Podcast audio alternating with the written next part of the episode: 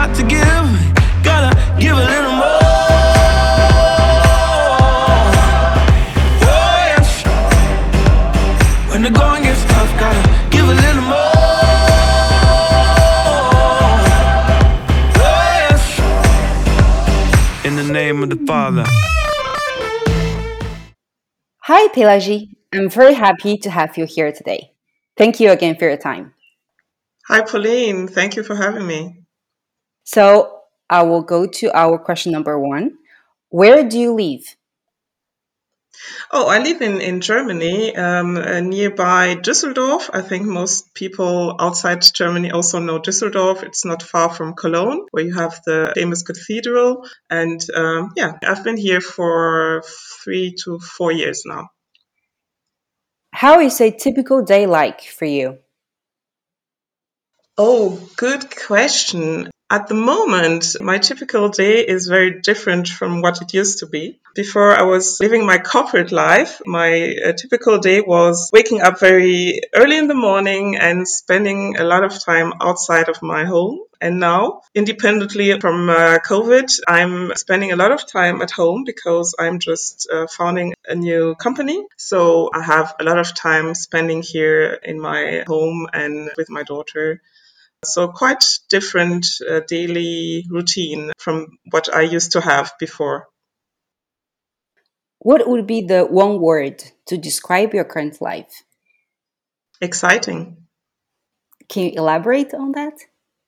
Exciting, yes, because it's really different from what I was used to the last 20 years. I'm discovering a lot of new aspects of life, how it is to, to become entrepreneur, to create something new, to learn new things in very short time. And all this, of course, in the special times we have now. Yeah, it's very inspiring for me, despite, of course, some factors that are not predictable, but I think uh, most of the time life is not predictable. I'm very conscious of this this last months, and that makes my life very exciting. Yes. What would be the one word to describe yourself? Wow, that's a um, difficult one. uh, I would say curious. I'm curious about life. I'm curious about other people. I'm curious about trying out things, curious about about the future. I'm also someone who likes cooking without any preparation. So uh, uh, most of the time, the result is quite surprising also to myself. And yeah, I think curiosity is something that uh, plays a, a huge role in my life.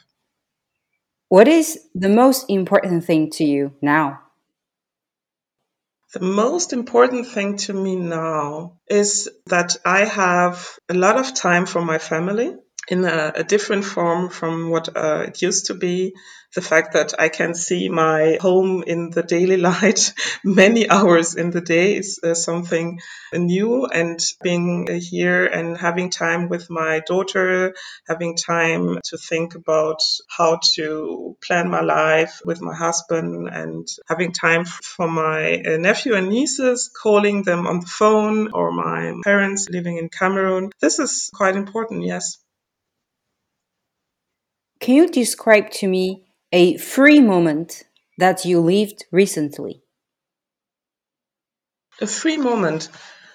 Yes, um, I live here nearby uh, the forest, and this is a great luxury for me because I love going out and after a few minutes being in the forest, um, having the nature, silence, or this being offline, even if sometimes I listen to podcasts, but uh, most of the time I try to use this time. And this was the case yesterday. I was walking one hour in the forest, and this is a free time for me.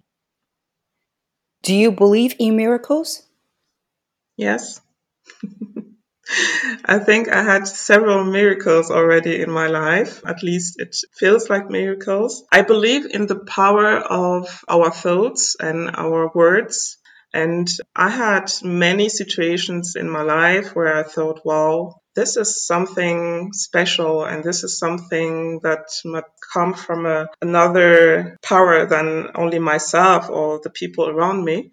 So yes, I believe in miracle. One miracle is that I met my husband five years ago. I didn't thought about getting married the rest of my life. And yes, now I'm married. I'm very happy with this man to my side. How do you understand love? so we stay in this topic. Um, I love this expression I've read and heard a few times that love is knowing someone and still staying at their side and still embracing them. So love is, I think, when you're giving without expecting something in return. Love is when you're not expecting someone to become what you imagine, but you just love the person for what they are and how they are. And love is when you feel yourself you just feel like yourself when you're with this person and you don't have the feeling that you need to be someone else to be loved by the person. What is your most unforgettable travel experience? Ah, um, okay. Ah, this is this is a good question because uh, I love traveling, although I'm struggling with the fact that uh, I'm aware that uh, traveling, for instance, by plane is a huge problem for our environment. So the last years my husband and I, we tried to make traveling by uh, train and by bicycle. Last year we were uh, 10 days um, on the road only by bicycle. So that was quite special. It was uh, very special to me because five years ago I didn't know how to ride a bike. So I learned as an adult at the age of 41, I learned to ride a bike. And a few years later, I'm able to make a travel by bike. So this was quite special. And, um, maybe the other special one I have two was two years ago, our honeymoon, where we traveled to Italy by train. That was a great time. Would you like to share more about those experiences? Of course, I can. Maybe I start with the honeymoon to Italy. The first reaction of my friends and family was, uh, okay, you're traveling by train. Why don't you fly somewhere? and I mean, with honeymoon, most of people have this imagination of uh, you're traveling far away to an island and flying with a plane. And uh, we decided, we, we said, okay, we are, we are aware that we need to change something if we want our planet to still be there when our children grow up and uh, be a nice place to live. So we said, okay, it's of course honeymoon is something special, but you still have to keep to what you believe in. That's why we said, let's just make this experiment and prove ourselves that honeymoon by train can be also a very nice adventure. And uh, it was really great. We traveled to Florence and other cities and had a really great time also traveling to Switzerland. Yeah, we really really love that. And I think we would do the same thing again if we had to choose it. How much time did you spend on the train or the trains? Uh, we didn't sum up the hours, but uh, it was, of course, a very long time. But we break that in episodes. We started here in Germany and first went to Switzerland, spent two days there, and then we traveled to Italy. I can't say, but maybe 20 hours if you add all. But you don't see the time go by. We had time to read the whole cards we got for our marriage. It was great can imagine. It's like a special journey for the two of you. Yeah, of course. So you can choose the time you're in the mood. It's very romantic, I think. Absolutely. Traveling by train is coming back. I heard that the overnight train connections are being reinforced here in Europe, and this is great news. What are you most curious about? I'm curious about how to help other people or how people become the best they can be. The last years I was in a role as a team leader and leading uh, different groups of people. And that was for me the most exciting thing to see how my teammates and people around me had this journey of finding their, their strengths and, and developing that and becoming what they are. And seeing the things they have inside them and developing that. I think this is a really, really great thing of human being that we have so many treasuries inside and life is this journey to find them, to see them, to make them grow and to use them where they make sense. And sometimes we can do that ourselves, but most of the time we need other people to do that. And I'm really curious how this works and curious of how I can help other people, yeah, making this journey and, and being happy with that. So, based on all your experiences as a team leader, from what you have witnessed, this process of uh, self discovery, self realization, is this process always difficult? Mm, I don't know if difficult would be the word, but I think it takes time and it's not a direct path. Yeah, I think time is really the, the component. Is nothing you can reach overnight. It takes time to identify what's the subject and it takes time to get the, the routine to be used to your new self, what feels like your new self, even if it's there all the time. Of course, it can be also difficult because sometimes it takes a lot of courage to see that, oh, okay, this is something I have the power to do, but that the, this courage to jump, to jump into it, to jump into your, your, new life makes it difficult because of course you don't, you can't know how this new life will be or, or this new uh, self that you're going towards will be. That is one difficulty. And the other difficulty might be also that you're not sure about how the people around you will accept this, this new self. This can be a fight with yourself to decide what is most important to you. Is it to be the one you can can and you want to be, or is it to be accepted by the people around you? And yeah, this can be a difficult decision. And of course, what makes it also difficult is it's work. It's like developing a new routine is work. And sometimes maybe you have to work on certain behavior. Other times is you have to learn, really learn something new, take some classes or exercise on things. And of course, this is difficult. Yeah because you mentioned that it might be almost impossible without outsider help and that was your role as a team leader. So did you have some experience? Like how do you help other people find their strength find their potential? Like how can the help be from an outsider? Is it basically about encouraging them?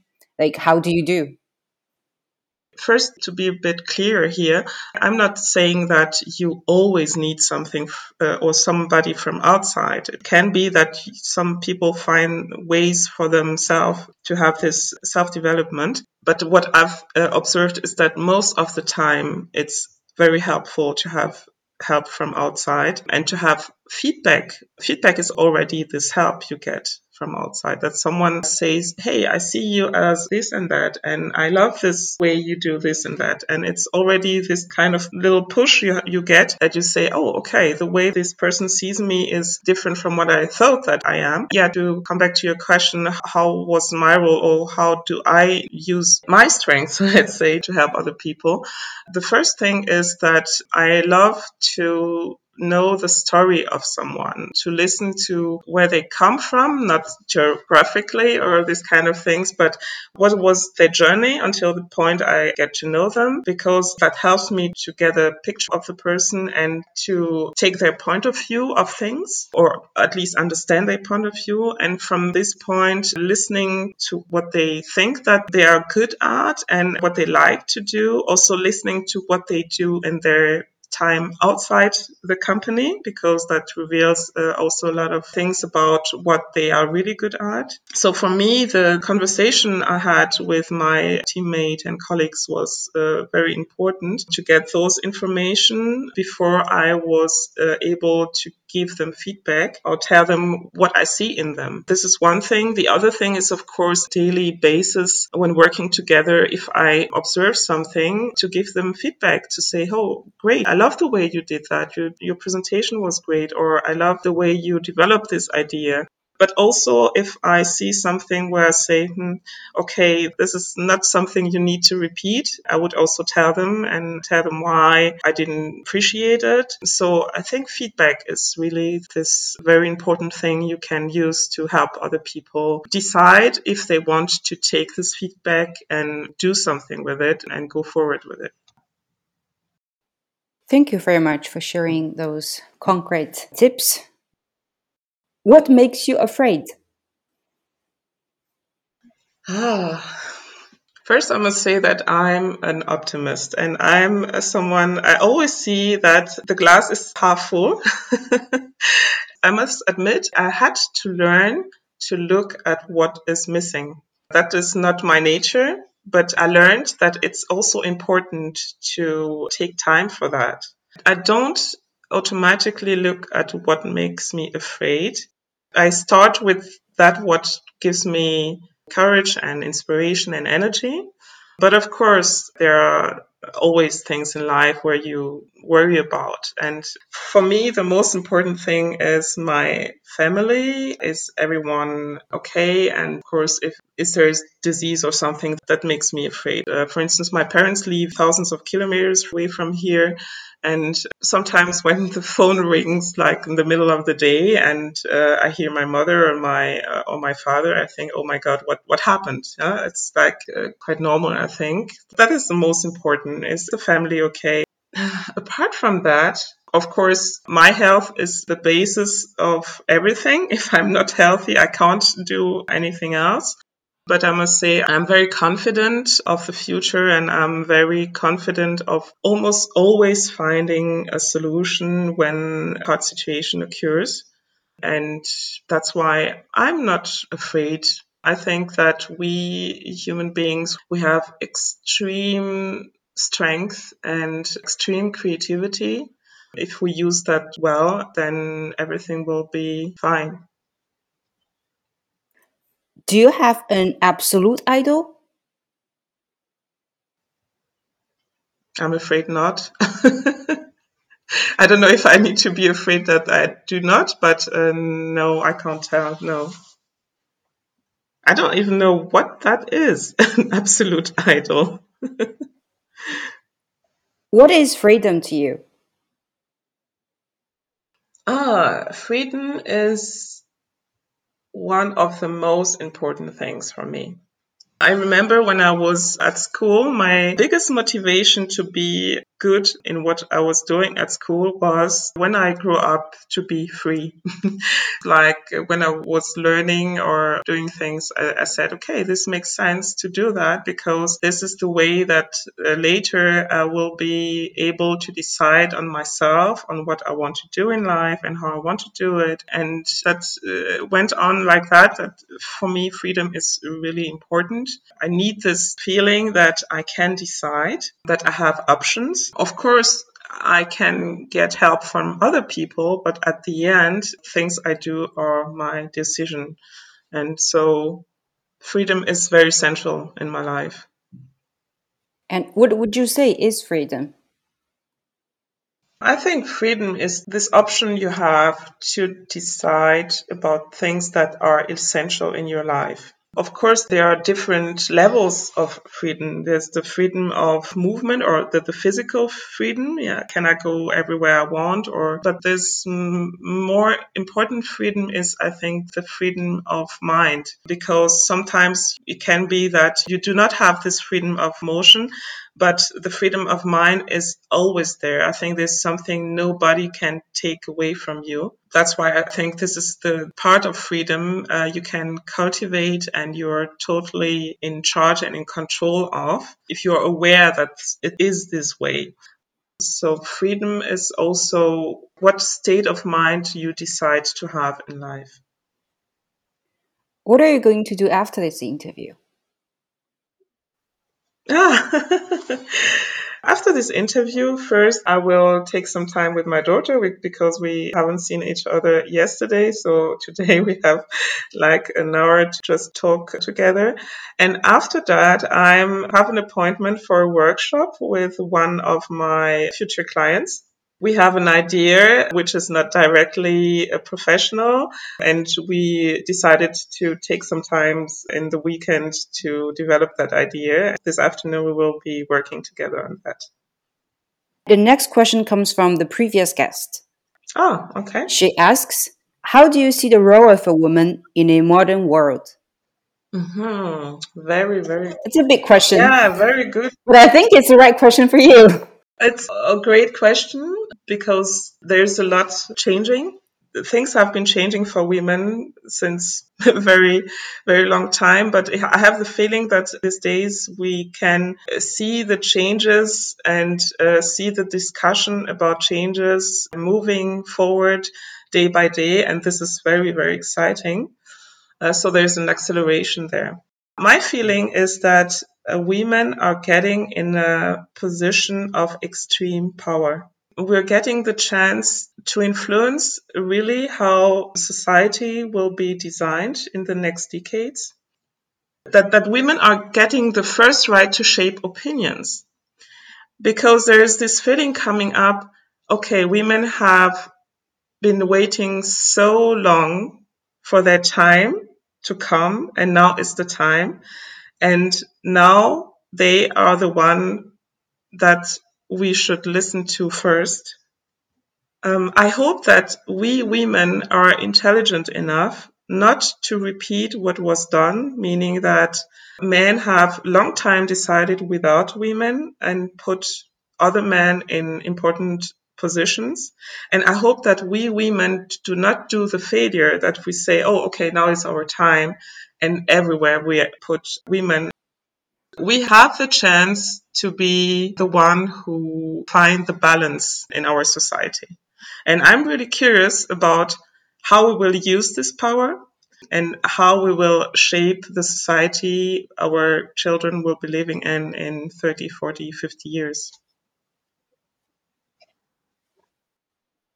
this feeling that the time has come for women. Were you talking about European countries or just Germany or overall speaking?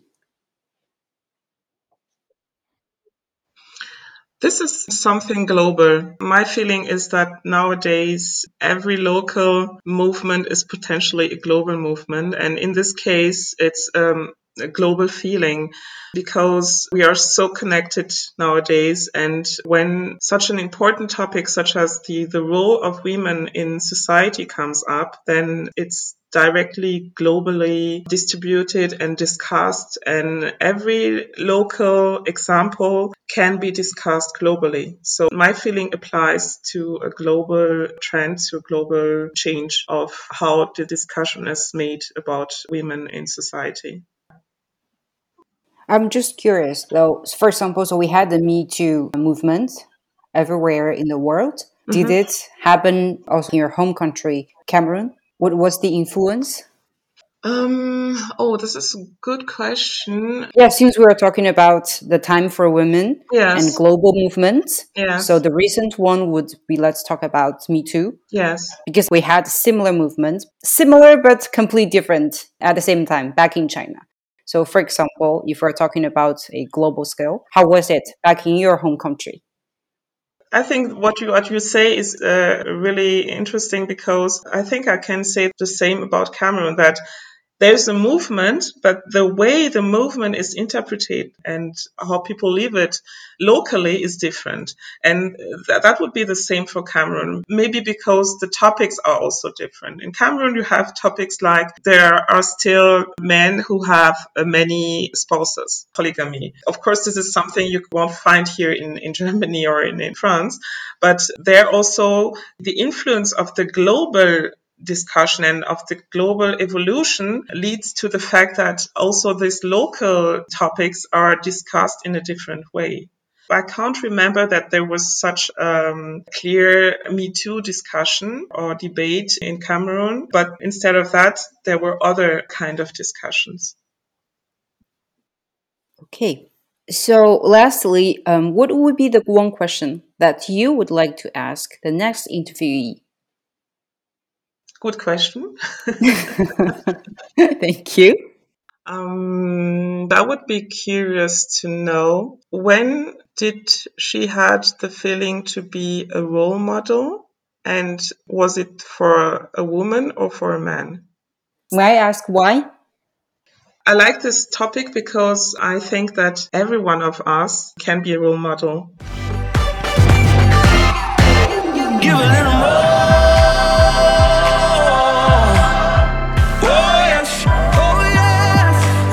gets tough, gotta